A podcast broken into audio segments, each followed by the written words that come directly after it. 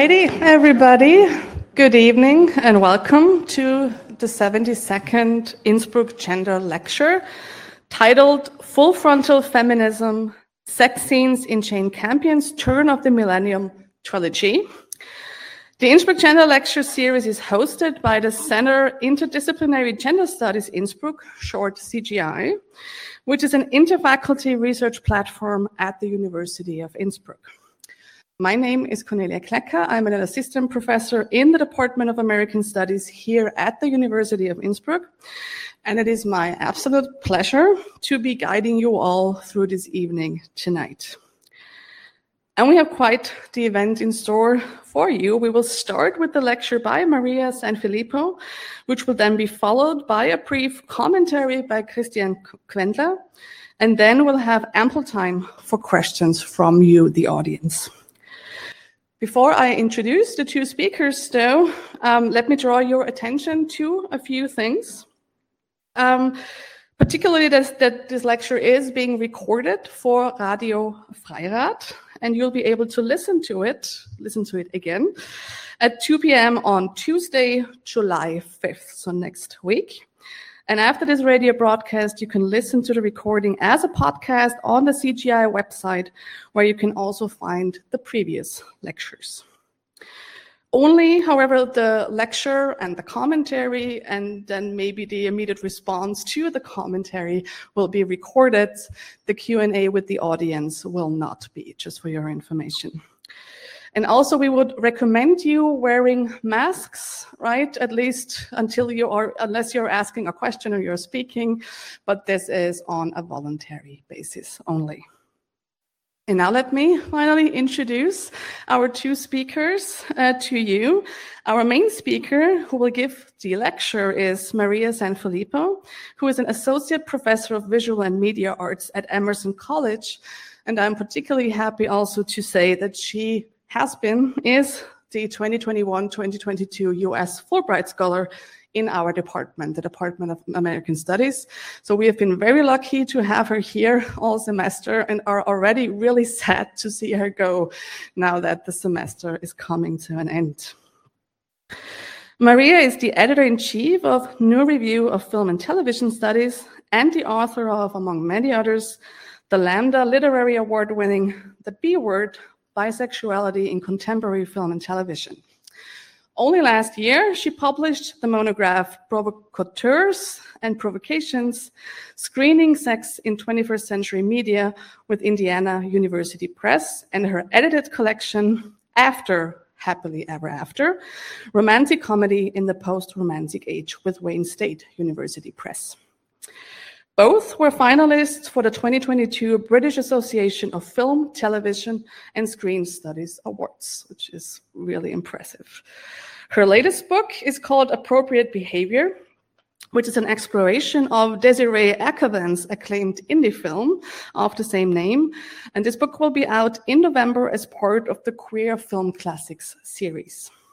And finally, Perhaps given recent events in the US, you know, the overturning of an almost 50 year old Supreme Court decision that legalized abortion, I can also highly recommend the column she wrote late last year for the online magazine Flow, titled Modern Me or Responsibilities of a Feminist Media Critic.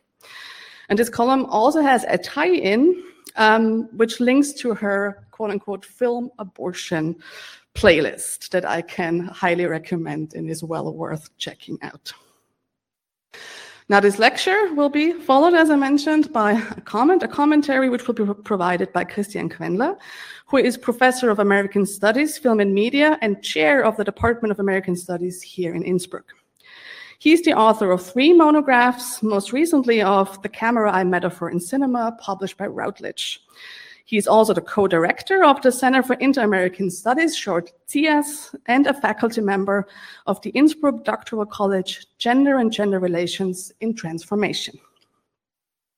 Currently, he's the project leader of Delocating Mountains, Cinematic Landscapes of the Alpine Model, sponsored by the Austrian Science Fund, for which, or in the context of which, Christian and I are actually co-editing a special issue on cinematic mountains for quote unquote Maria's journal. So for the new review of film and television. So here we come, full circle. I'm very excited that both of you are here tonight. Christian and I are really excited that you, Maria, are here tonight giving this lecture. And so now, without further ado, please join me in welcoming Maria San Filippo.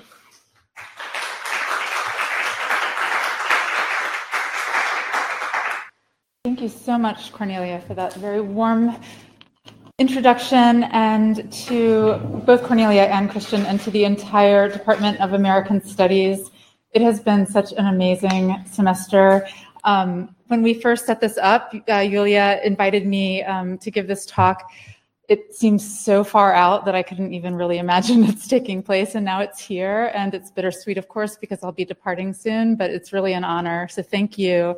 And thank you all for being here. I know that's a big ask at the end of the semester, so it's really nice to see your faces, mask or not. Um, and I guess I should also say, even though it's probably not necessary, that the talk I'm about to give features adult content. Um, so just be prepared for that. All right. Today's talk addresses filmmaker Jane Campion's distinctive use across her four decade career to date of nudity and sex scenes to confront gendered politics of representation and psychosexual dynamics of power and pleasure. Taking as an unofficial trilogy the three films Campion made in the wake of receiving global acclaim for the piano in 1993, I consider The Portrait of a Lady, Holy Smoke, and In the Cut as consummately Campion esque in their defiance of both sexist, misogynist, and feminist dictates for screening bodies and sex, and in their feminist genre revisionism.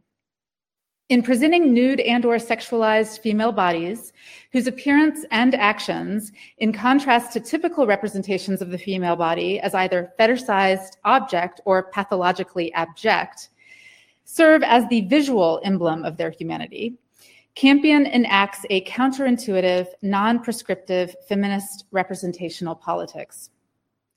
I then take up Campion's equivalent employment of male full frontal nudity, which Campion wields as a feminist tool, so to speak, dismantling its phallic signification and undoing gender bifurcated norms for screening male corporeality. I'm sorry, nude corporeality, corporeality.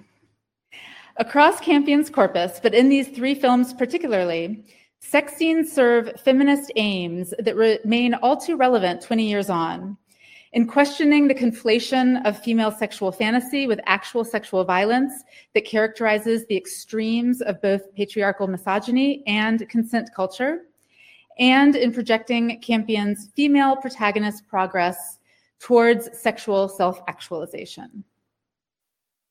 My focus on Campion's Turn of the Millennium trilogy assesses their revisionist takes on three genres typically designated as women's film the female gothic, the screwball romantic comedy, and the erotic thriller.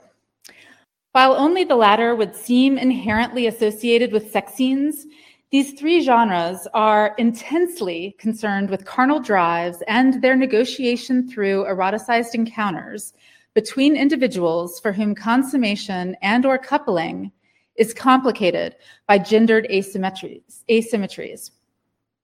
Finally, I contemplate these films' interrelated historical underpinnings, arriving as they did at the anxious close of the last millennium and amid the traumatizing wound inflicted by 9 11 on American and especially white American masculinity, amplifying a climate of gender anxiety and surveillance that noticeably shrouds the backdrop of In the Cut, but also pervades the sexual politics of Holy Smoke and even infiltrates the Gilded Age setting of The Portrait of a Lady.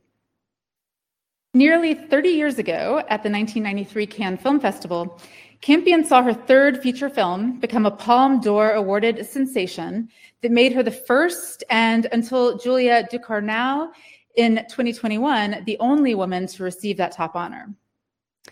Cannes, unlike the more stuffily designated, or I'm sorry, stuffily dignified Oscars, is known for embracing the perverse, echoing Campion's self characterization and my epigraph. And as anyone who has seen the piano can attest, its rendering of nudity and sex are striking and characteristic of Campion's enduring sensibility.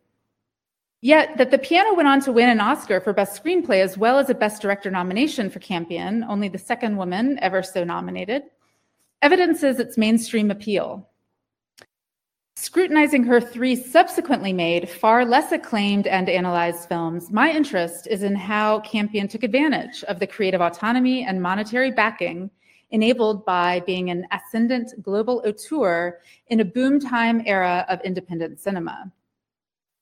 As we'll see, the creative and financial license earned by the piano's success would allow Campion all but unconstrained freedom to explore the ambivalent logics driving female sexual desire and response, logics that resist and sometimes reject mainstream feminist scripts. Save in the cut's delayed appreciation by feminist film critics and scholars, none of these three films is held in such lofty regard as The Piano. And upon release, each provoked considerable consternation by male critics, particularly over the headstrong, impassioned female protagonists deemed by Graham Fuller in Sight and Sound, among others, masochistic, as well as in the title of a 1993 New York Times profile, Lunatic Women. With her adaptation of Henry James's 1881 classic, The Portrait of a Lady, not for the first or last time, was a Campion work characterized as borrowing from the Gothic literary tradition in its gloomy rendering of the tainted marriage at novel center.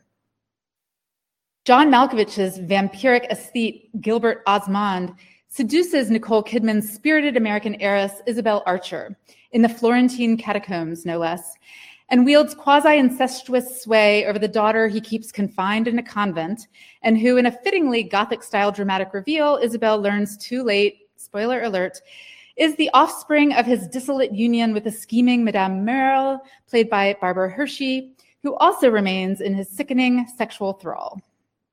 The very embodiment of old world decadence, patriarchal privilege, and sexual debauchery. Malkovich's Osmond and the eroticized attraction he elicits in Isabel, even or especially long into their soul deadening marriage, infuses portrait with its most perverse aspects, such that in Campion's reimagining of filming female Bildungsroman as female Gothic, the novel's drive to educate its, heroine takes on not only aspects of horror, but the kinkiness of the erotica narrative trajectories ascent through degradation, as Gwendolyn Wells has named it, a tradition stretching from Jane Eyre to the story of O to Nine and a Half Weeks to Fifty Shades of Grey. That these two sensibilities, swooningly romantic and perversely erotic, coexist within Portrait of a Lady and in Campion's corpus overall is announced in the film's inventive opening credit sequence, in which modern day young women are heard over a black screen expressing unscripted, amorous sentiments ranging from the school, schoolgirl sweet to the ominously obsessive. While this and other liberties taken in adapting Portrait of a Lady confounded critics and audiences at the time, they are entirely consistent with Campion's fascination with women's passionate impulses and her perception of how romantic and libidinal drives alike can drown out her heroine's intellectual acuity, moral grounding, and instinct for self preservation. In Campion's hands, Portrait of a Lady becomes about how the temptations of intimacy, whether as romantic love or carnal acts, threatens women's autonomy and self-regard. Yet Campion's position is sex positive and even in favor of couple formation, provided it is egalitarian.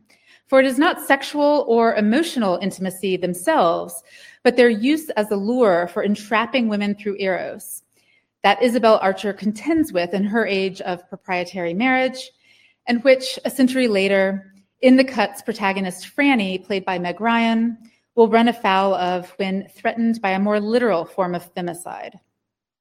Alongside playing up the perverse undercurrents of James's novel to gothic proportions, Campion's deliberate defrocking of highbrow literature and defiance of merchant ivory style period film, primness, drives the film's sexual verisimilitude.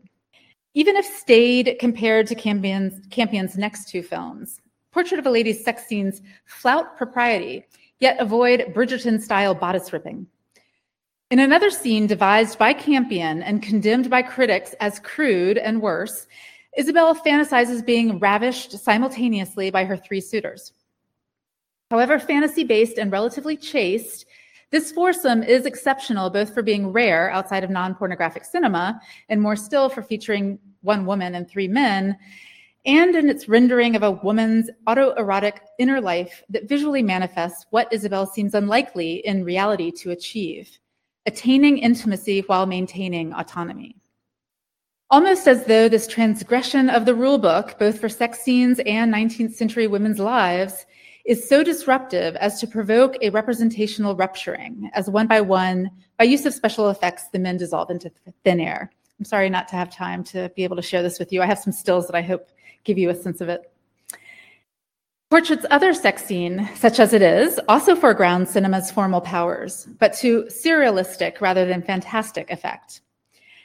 After meeting Osmond, but not yet ensnared by him, Isabel's travels are depicted in the style of early film travelogues aspect ratio, black and white cinematography, and kinetic in editing, interspersed with deliberately artificial looking rear projection. So I will show you this scene.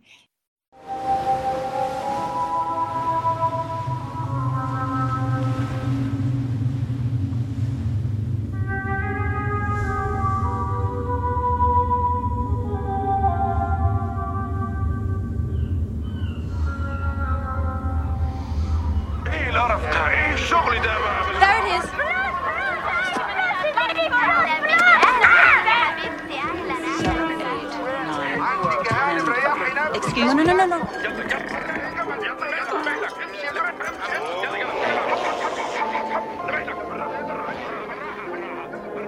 What I wish to say is that I'm absolutely in love with you. I'm absolutely in love with you. I'm absolutely in love with you. I'm absolutely in love with you.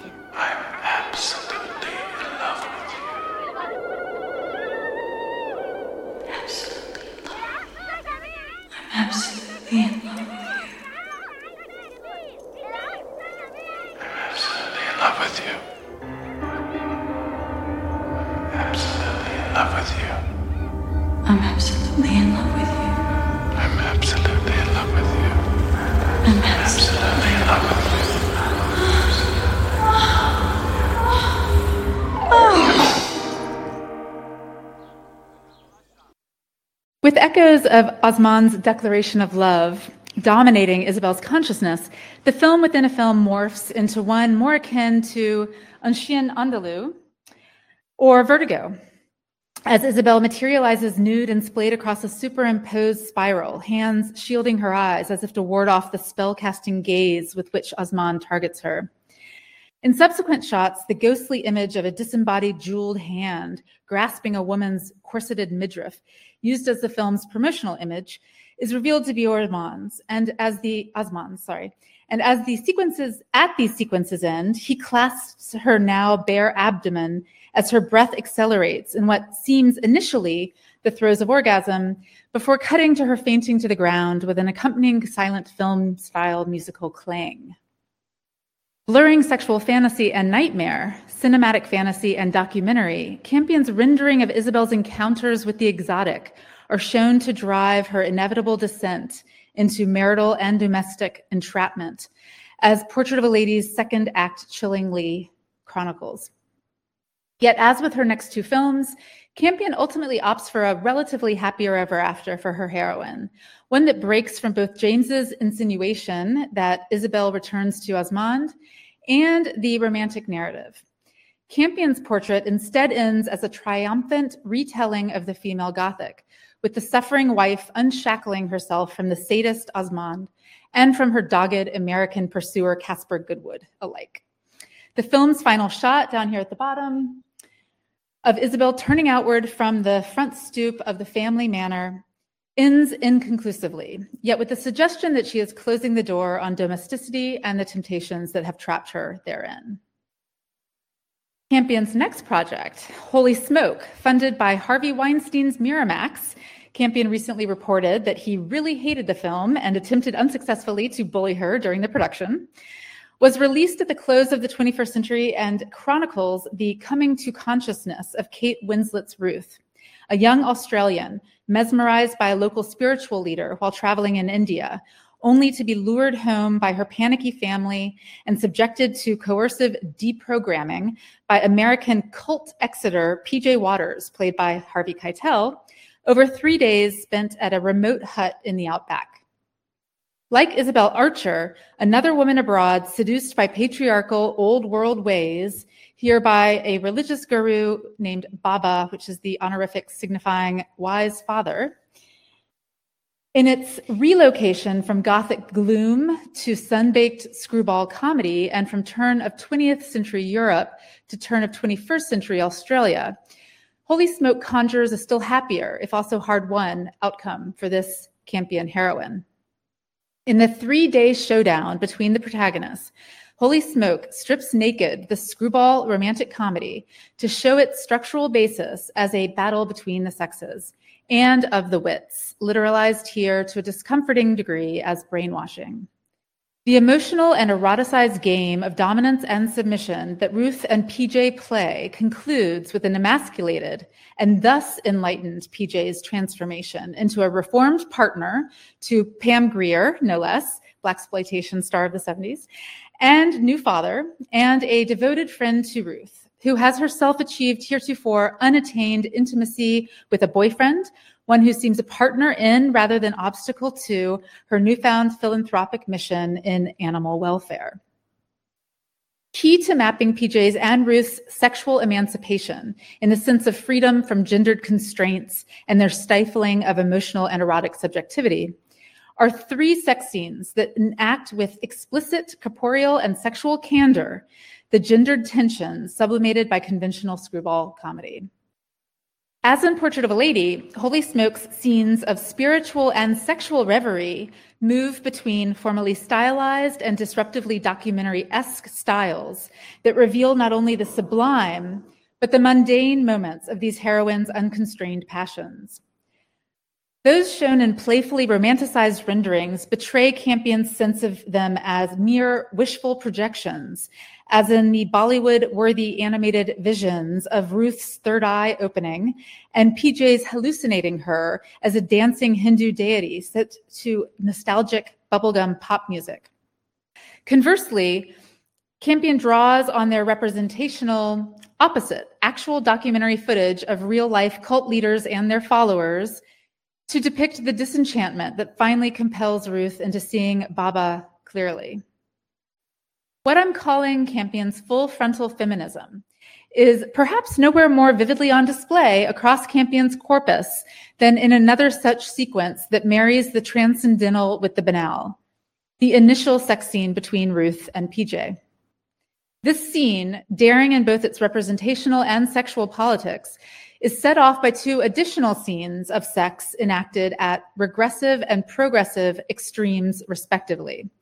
So in the former, PJ feigns comforting Ruth's distraught and unhappily married sister-in-law, Yvonne, who you see there, and I'm sorry, that's a little bit dark, uh, and then encourage her, encourages her into giving him oral sex, prefiguring the professional boundary he'll also cross with Ruth. In the latter, an evening after their initial assignation, in which only he is shown to have orgasmed, Ruth instructs PJ in how to kiss her, as she says, so I like it, then guides him in how to bring her to climax through oral stimulation. And that's the bottom slide there. This structure of opposing chauvinist and feminist sex scenes, with their respective eyes to men's disregard or acknowledgement of women's needs and pleasure, will also emerge in In the Cut. Yet, whereas Holy Smoke's bookending scenes represent two extremes of the Hollywood style sex scene, the first, unrepentantly sexist, even misogynist, in being centered on phallic pleasure. The other, feminist, in being clitoris centrically consciousness raised. The first sexual encounter between Ruth and PJ avoids mainstream cinematic conventions for representing carnal acts, conventions that dictate suggestive masking and what Linda Williams terms the musical sexual interlude.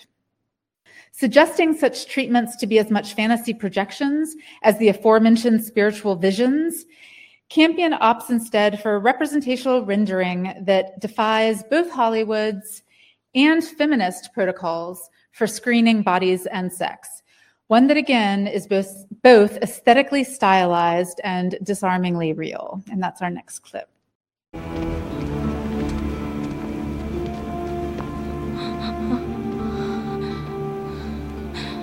Don't want you to talk. My God. I feel as if I'm going to split into pieces. My head is busting. I'm so confused. Hold it. You don't know what you're doing. This is heart surgery. It's all gone. It's just, it's all gone. The love is, the love is gone. The love is all gone. You're doing well, Ruth. That's the girl. Nobody likes me. Hey, that's not true. You don't like me. Yes, I do. Kiss me. No, Ruth, I can't do that. I'm scared. I know you are, but kissing won't change that.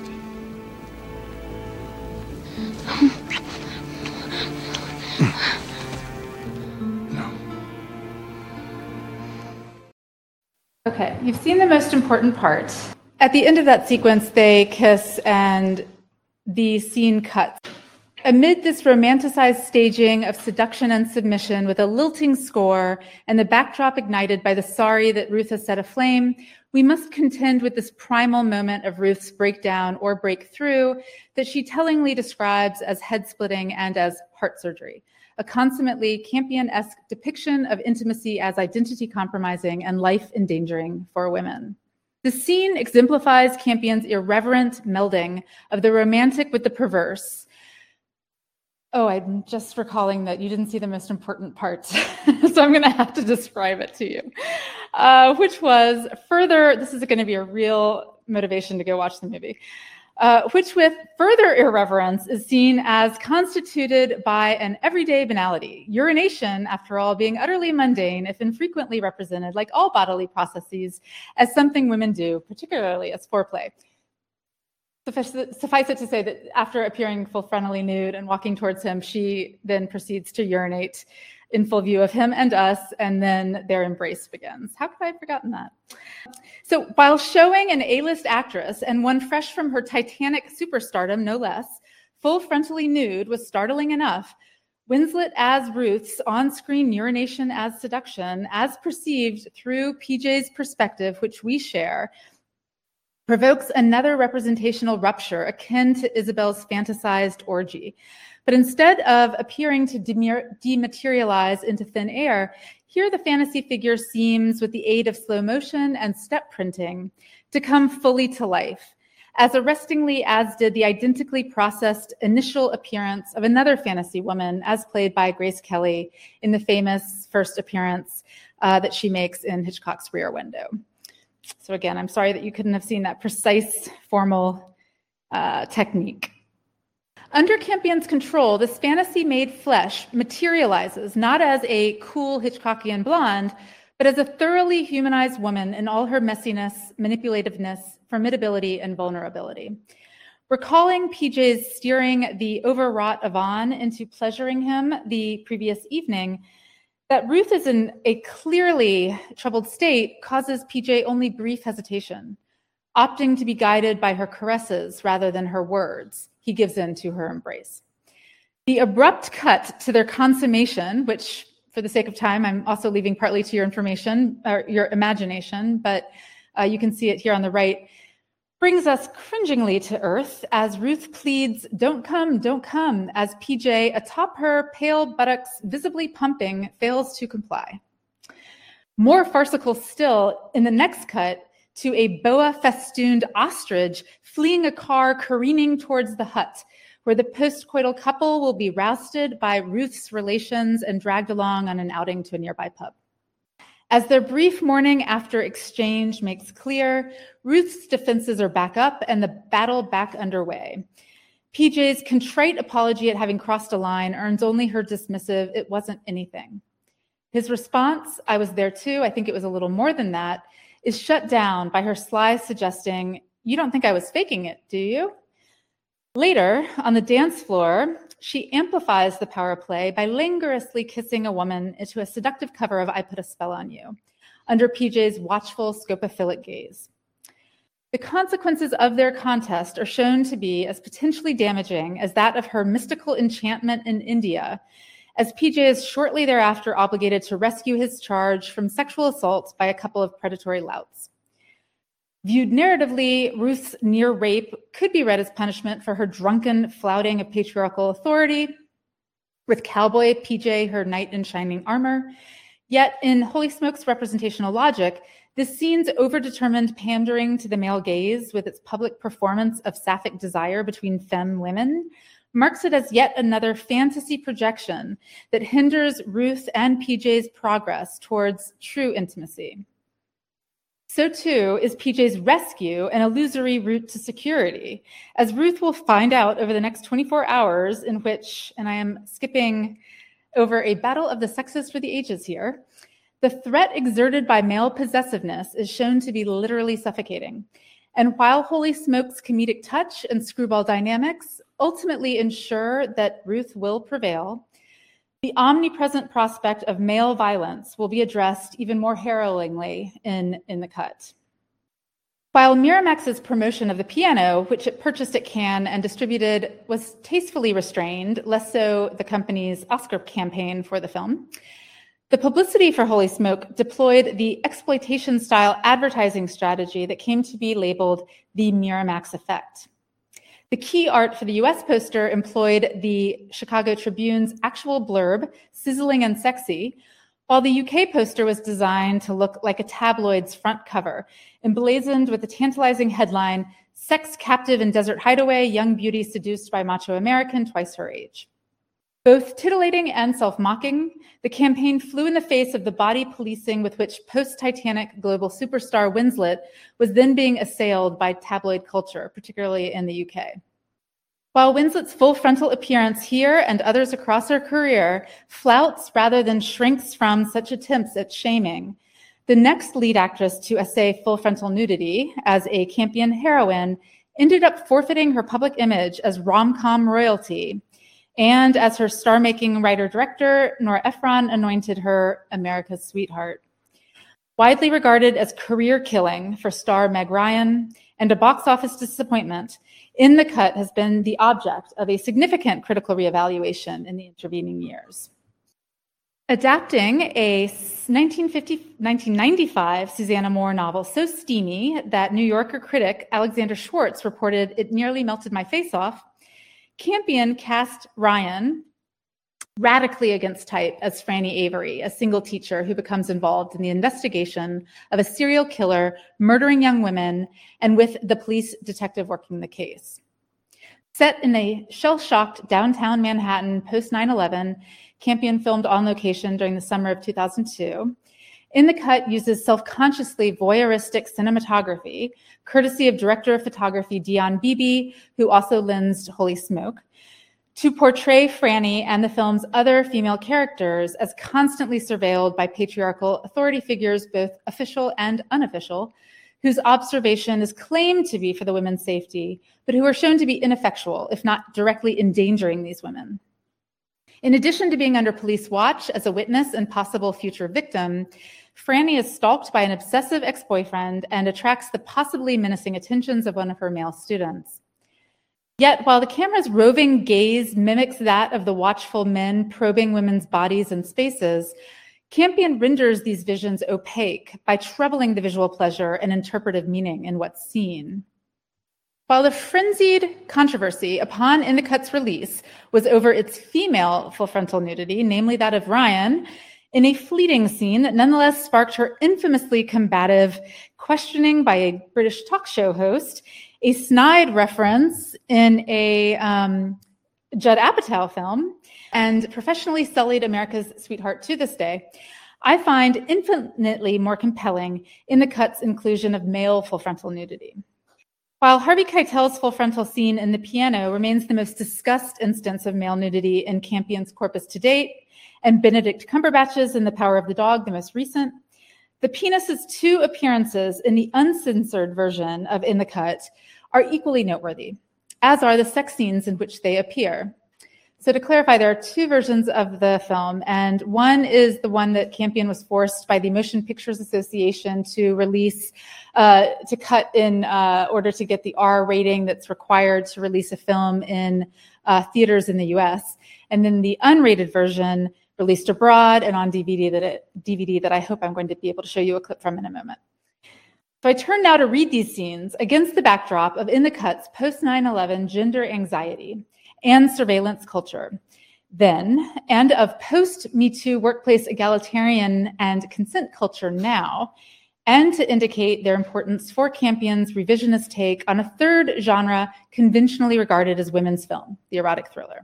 Campion's genre revisionism is heralded first by the very inclusion of male genitalia, a critical departure from Douglas Keesey's characterization of the erotic thriller circa 2001 in which he says the erotic thriller's transgression of limits involves only the female body, not the male. The penis is not exposed, but remains veiled, the better to preserve its myth of phallic power.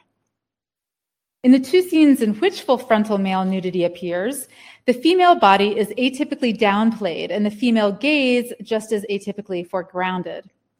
In the first instance, early in the film, Franny happens on a shadowy encounter in the basement of a bar, where a man whose face is obscured in darkness receives fellatio from a woman we later learn will soon become a murder victim. Okay, so this is our third and final scene.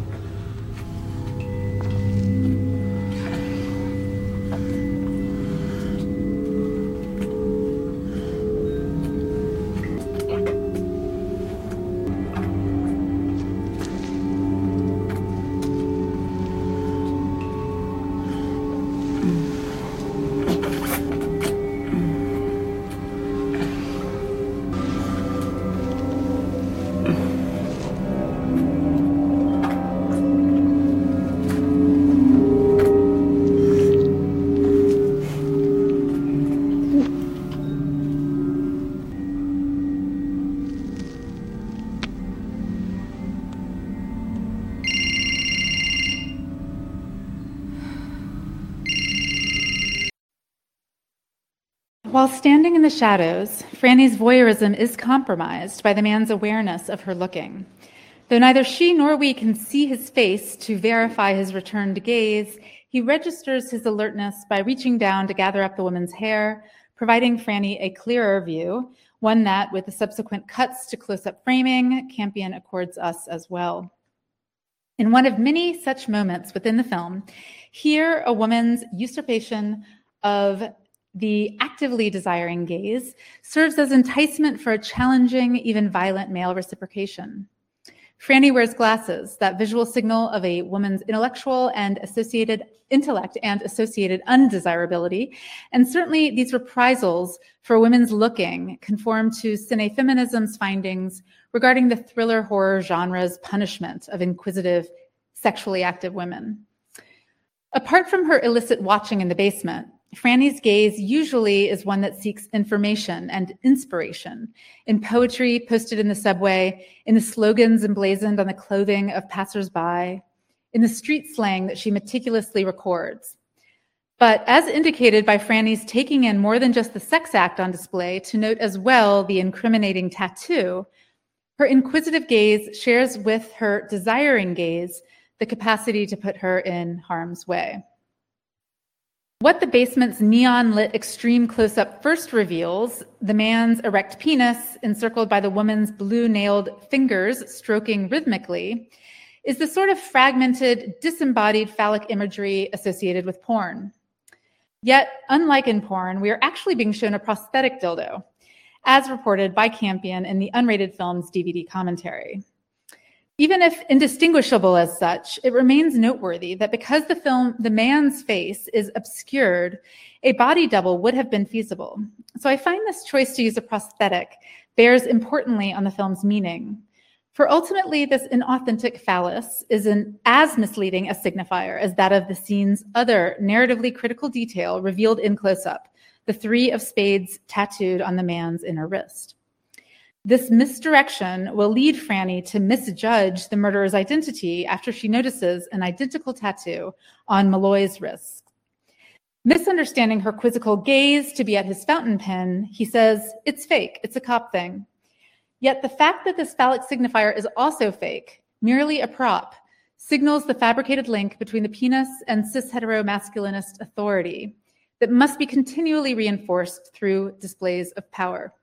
It is therefore fitting that the film's conclusion reveals that the serial killer is Malloy's partner here on the left, Detective Rodriguez. On modified duty, his service weapon and badge confiscated on charges of domestic violence, Rodriguez is reduced to carrying another phallic substitute, a water gun. Instead of serving as an anatomical authenticator of man's innate claim to patriarchal authority, then, the prosthetic penis reveals patriarchy's need to shore up masculinity through displays of phallic fetishism, whether in directing scenes, as the man in the shadows does here, oriented around men's sexual pleasure, or through women's containment by means of literal or figurative violence. Yet, because it is never confirmed which of the identically tattooed men this actually is in the basement, Campion stops short of equating giving blowjobs, getting blowjobs in basements with sadistic masculinity. The former, while suspect, is neither proof of misogyny or criminality. The next penis to appear in In the Cut undoubtedly is real, belonging to lead actor Mark Ruffalo. After Franny is knocked down in the street by an unknown assailant, importantly, she is not wearing her glasses in this moment of extreme vulnerability. Malloy insists upon reenacting her attack to aid in her re- recollection of details, and so assumes the attacker's position. What follows in an evident blurring of pleasure and danger is Franny's attack erotically reimagined as foreplay. In opposition to the multiple movements of, I'm sorry, multiple moments of men forcing themselves upon women and invading their privacy, indicating the normalized presence of such forms of physical and spatial violation in women's lives. At this moment of seduction with Malloy, Franny is heard to give clear consent, saying yes, and in another Campion-esque nod to sexual verisimilitude, showing her retrieving a condom before joining him in bed. The sex that follows constitutes another reenactment, this time of the basement scene, though with differences as crucial as that of their foreplay's distinction from Franny's actual attack.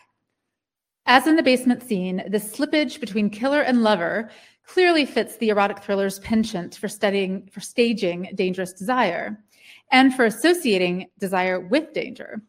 The more provocative move on Campion's part here is to suggest how women's sexual fantasies are distinct from any actual wish to be or experience of having been harmed or violated.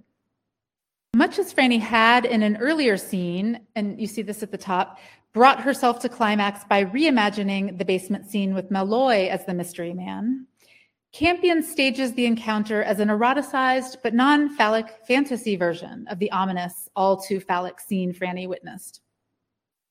This sex scene is bookended with elements that recall the basement scene and Franny's subsequent autoerotic imagining of it.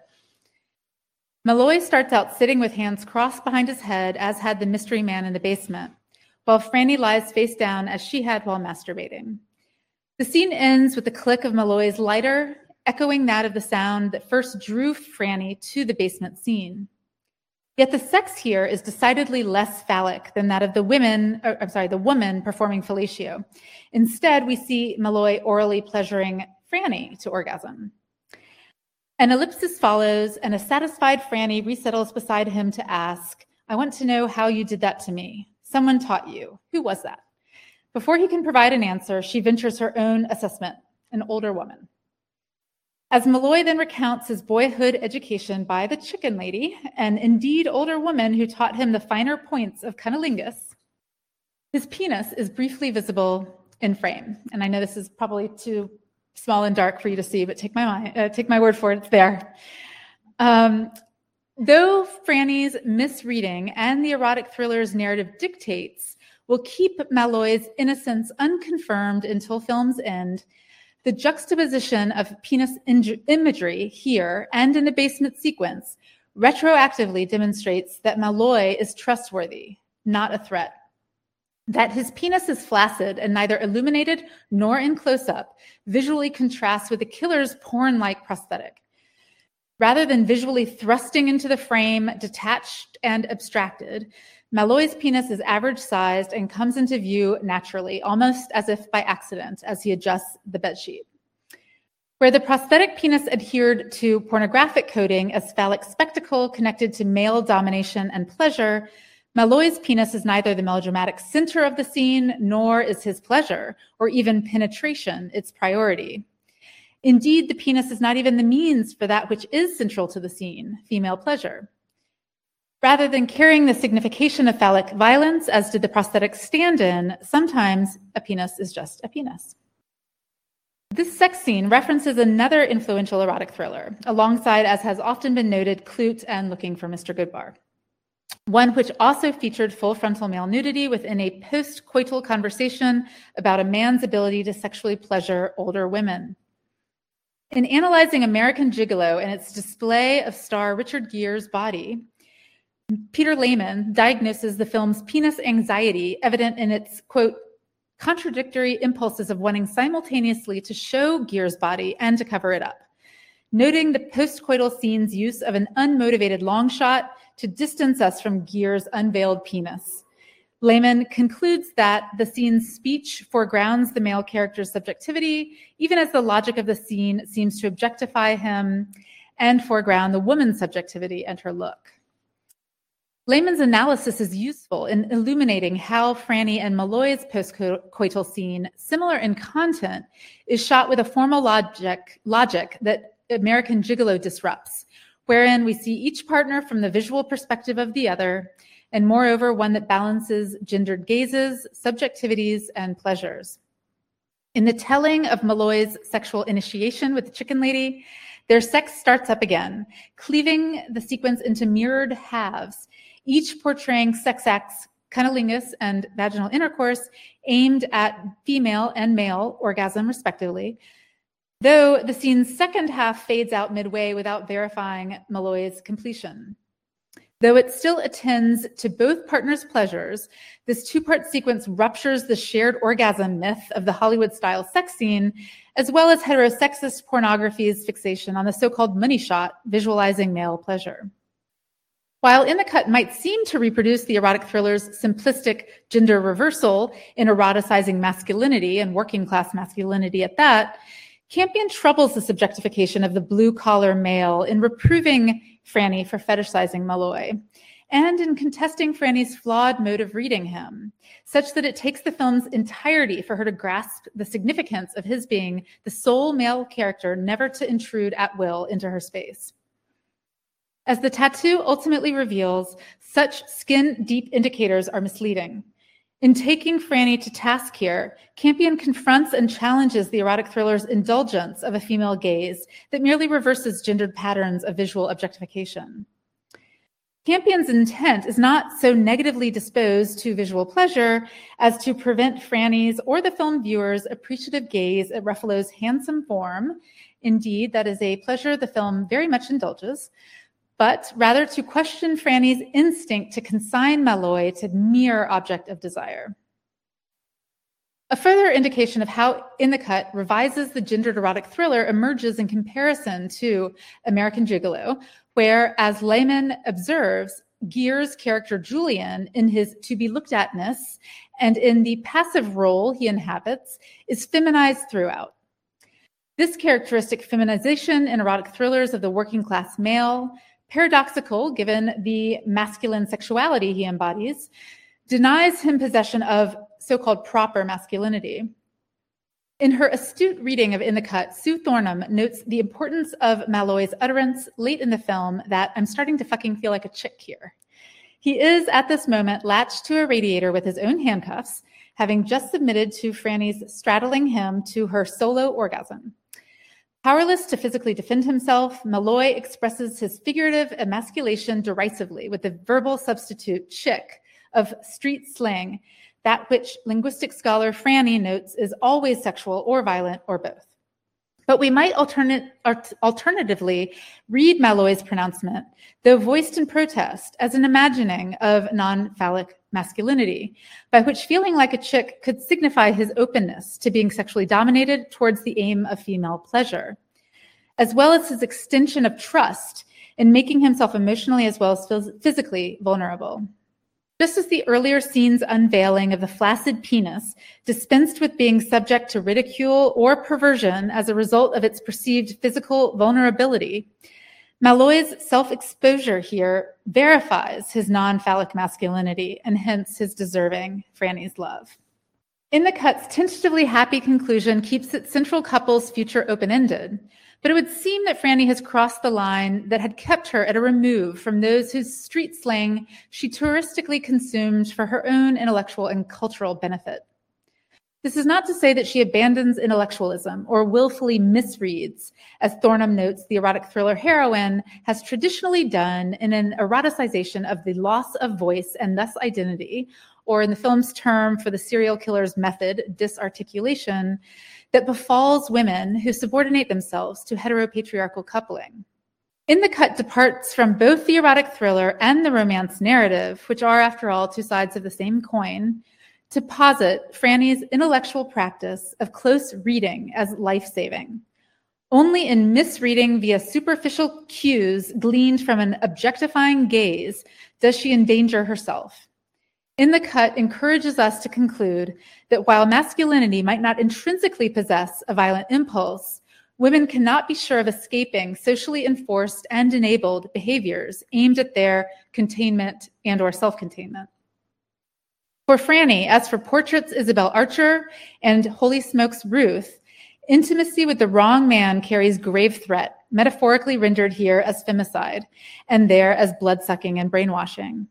Though far less pessimistic than the novel's ending, in which Franny dies at the killer's hands, the film's conclusion maintains the worrying suggestion that masculinity's potential for violence varies among individual men, but remains present in all, though it may be safely sublimated in the consensual erotic pleasure that Malloy and Franny enjoy, for example. So, as evidenced by her more recent works, which I unfortunately cannot address today, and having announced her intention to advocate for more direct action to achieve gender parity within the industry by funding a film school for women that will be free to attend, Campion's strategies for sex radicalism have shifted away from the representationally explicit realm. While this noble and necessary strategy for affecting industry and cultural change in a post Me Too climate is welcome, for those fans of the perverse at which Campion excels, it is reassuring that such sexual boundary pushing still infuses her work, even if to a less full frontally degree of confrontation. Thank you.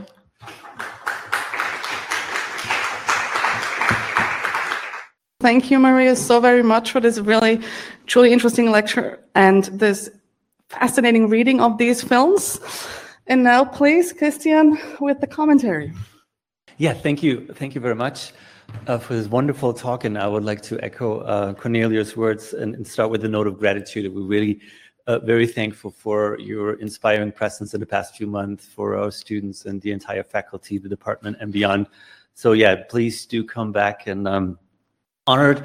Uh, and uh, it's a great pleasure to respond to this. And I hope this will be sort of a dialogue for uh, the University of Innsbruck uh, with you that we can continue into the future. And uh, um, yes, I also have to say I'm still puzzled and uh, astounded by how much can be gleaned from such a small thing. Yeah. Um, full frontal feminism sets out to demystify phallic mystique, right? The, uh, the, the organ that, at least in mainstream cinema, has little visibility, um, but comes with huge claims of, of governing and arresting sexual sensibilities. In, in your talk, um, I think you very creatively and, and, and, and compellingly situated th- this trilogy, uh, turn of the century um, trilogy, as you call it, um, on two borders, one uh, historical and one perhaps cinematic. The trilogy, as you reviewed it, responds to post-feminist, post-9/11 anxieties and um, um, in racialized othering, in, in the, the white man's emasculation, as you named it. Uh, so on the one hand, and on the other hand, um, it's we see Campion walking a fine line, a tenuous line between art house cinema and, and mainstream cinema, infusing this traditional sexual, uh, uh, sensational lure of sexuality with doses of feminist revision. And, and I, I think I agree, you pointed out that this is to a large extent probably thanks to the commercial and critical success of the piano. Now, I would like to focus on this second border, this film cultural border um, of, of art house cinema and, and mainstream cinema, hoping to find more about, hoping to find out more about the, the historical situation in which we can place uh, her, her, trilogy in a way, as you said, it's a response to the present, right? It's a response to the to the to the post millennium um, situation, but also one that that uses a, a, a, retrospective glance into the 70s and the 80s to articulate this this critique. And uh, this is, I guess, what I would like to hear uh, more about. And it's the second border, this border of the film cultural border, I think that also addresses the larger issues of screening sexuality, which may be described as a well-known paradox of that we constantly encounter in this social construction of intimacies, right? On the one hand, sex scenes are cinematic attractions. They are charged with voyeuristic promises or curses, however you want to dice it, of participating in a scene uh, that we are not a part of, of entering a pure realm of senses. And, and this really almost reads like a description of the cinematic experience, where we sort of vicariously participating in something we don't belong to, but it would really extends us as, as in our being, right, and who we are.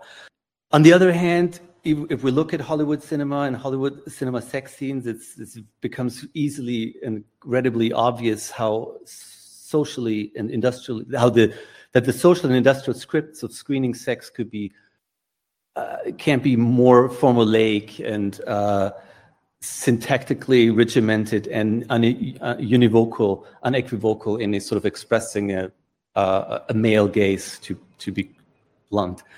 So in the first case, we're giving a cinema of new forms, new ways of seeing, new forms of sighting, new forms of sensing.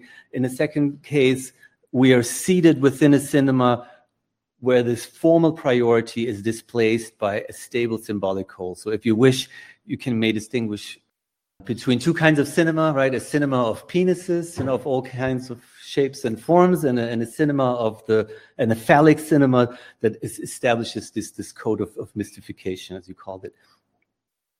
And um, it's clear from your talk that Campion really aims towards this first kind of cinema.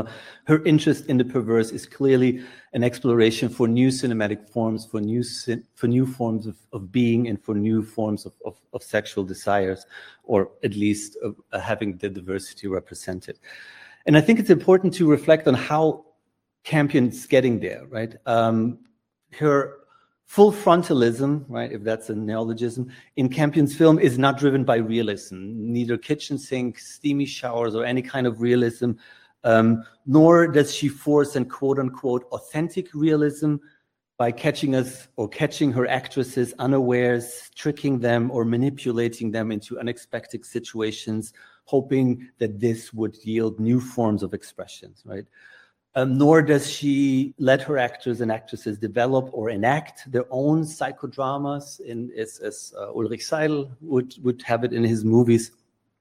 Campion does not aim for, for sex in the raw, whatever that may be. She rather targets the sexual resources, um, the role play, the power imbalances, the dangers that have orchestrated sex scenes in throughout film history. And here I would like to pick up three of those strategies that you named in your in your talk: the, the casting of characters, um, the genre bending, of course, and uh, and her um, strate- strategies of adaptation. Um, yeah, as you, Maria pointed out, Campion deliciously casts actors and actresses against their type. Um, um, and, and, this creates clashes in the viewer's expectations. But, and I think this is important, they occur on a symbolic level within ethical safeguards of role play, right? As opposed to the manipulative practices of a sadistic director. Many names we could come to mind here. I've refrained from mentioning any, but many of you may still have troubled feelings about the aftermath of uh, um, Blue is the, is the Warmest Color, right? A, a, film that really had a great impression of us, and unless until we learned about its production practices.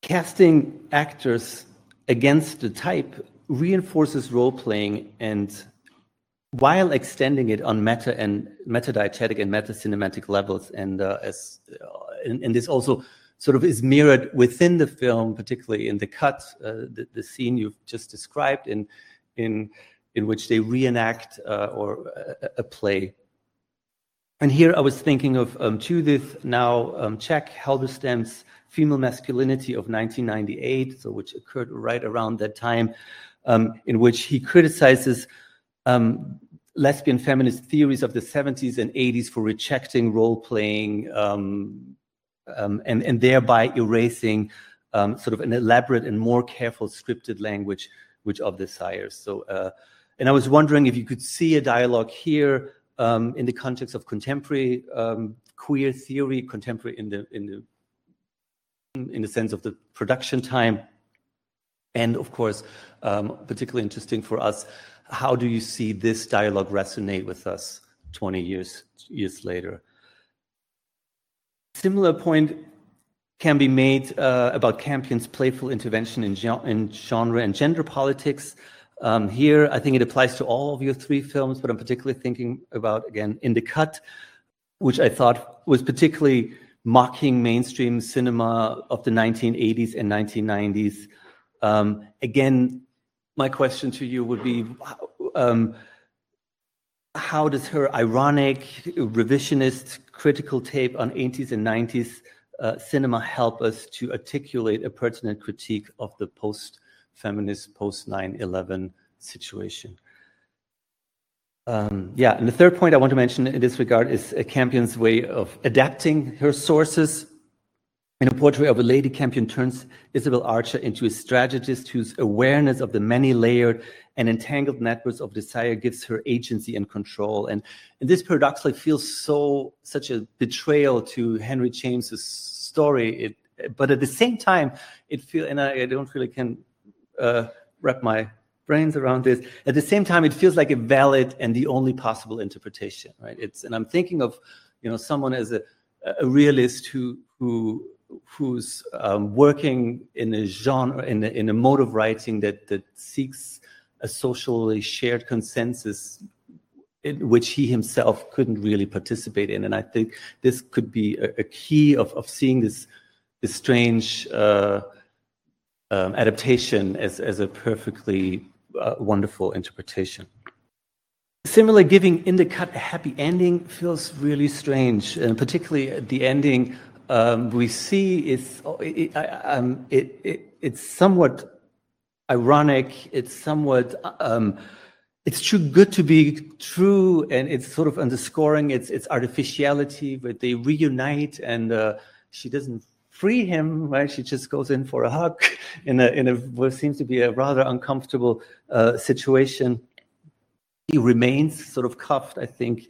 Um, uh, that's a very, uh, I think, a telling and, and, interesting detail. And I think in the same way, I can't help uh, to speculate about the chicken lady that's mentioned. I already told this to you in person. The chicken lady that sort of initiated uh, Mark Ruffalo's character uh, into the secrets of pleasuring women. And it seems to be itself a dark inside joke that references Tod Browning's Freaks um, cult film, The Freaks, Freaks from 1932, in which um, a trapeze girl tries to seduce and murder a dwarf of a, of a traveling circus, the, the freak show. And then when her scheme is exposed, the freaks, quote unquote, take revenge on her and transform her into a chicken lady. And this very chicken lady then became the inspiration of the Canadian um, comedy troupe, uh, Kids Kids in the Hall, right? Um, and they, also they, I think they had their peak days in the mid 90s, so that would also fall into the time. And this their chicken lady is sort of a uh, um, offspring of a farmer and a chicken, and it's a sex obsessed lady that writes kind of weird classifieds to lure young men into her home. And uh, yes, and I'll have to spare the details here. So this, if this indeed was Campion's, was in Campion's mind, um, this joke remains very much in the inside of a cinephile communities, right? This is a hidden and sort of um, indirect reference um, that may be also symptomatic of the constraints and limitation that Cam Campion faces when she sort of carefully plans these moments of perversion. I mean, The Freaks is a manifesto of sexual perversion and, and diversity in this sense.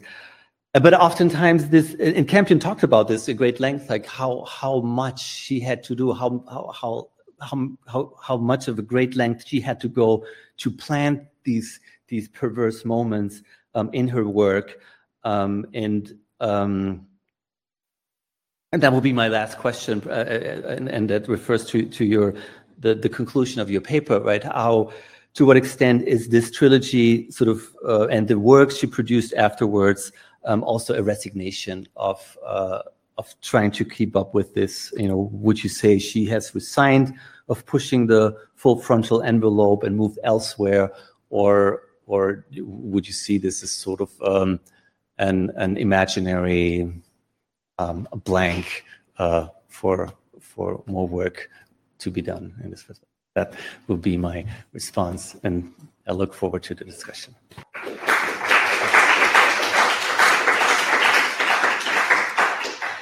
Thank you so much, Christian, for you know adding so many uh, provoking thoughts and raising very interesting questions that I'm sure Maria would like to respond to right now. Yes. But I certainly would welcome your thoughts as well. Thank you so much. That was so thought provoking. I'm going to have to ask you for a copy of that in writing so that I can really parse it. Um, but uh, but I, I certainly have already begun to think about some things that I'm going to try to include or some things that I have included that I wasn't able to focus so much on today.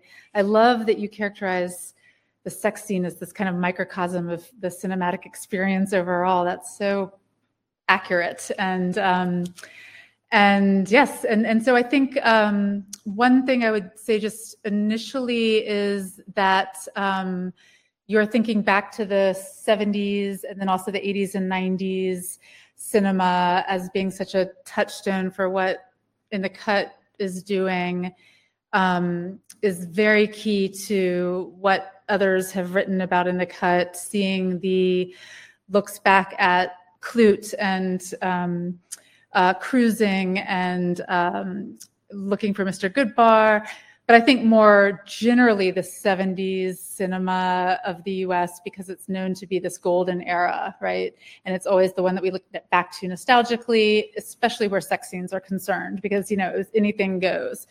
Um, but I think what Campion admires about that uh, era of filmmaking makes its way in, but in a revisionist way, because of course, so many of those films were not only made by men and centered on men, but were really shabby in their treatment of women, especially in sex scenes, right? I mean, the 70s American cinema is notorious for the sex scene where it's actually a woman getting raped, but she appears to enjoy it. And so it's thought of as a sex scene, at least by some, at least it used to be.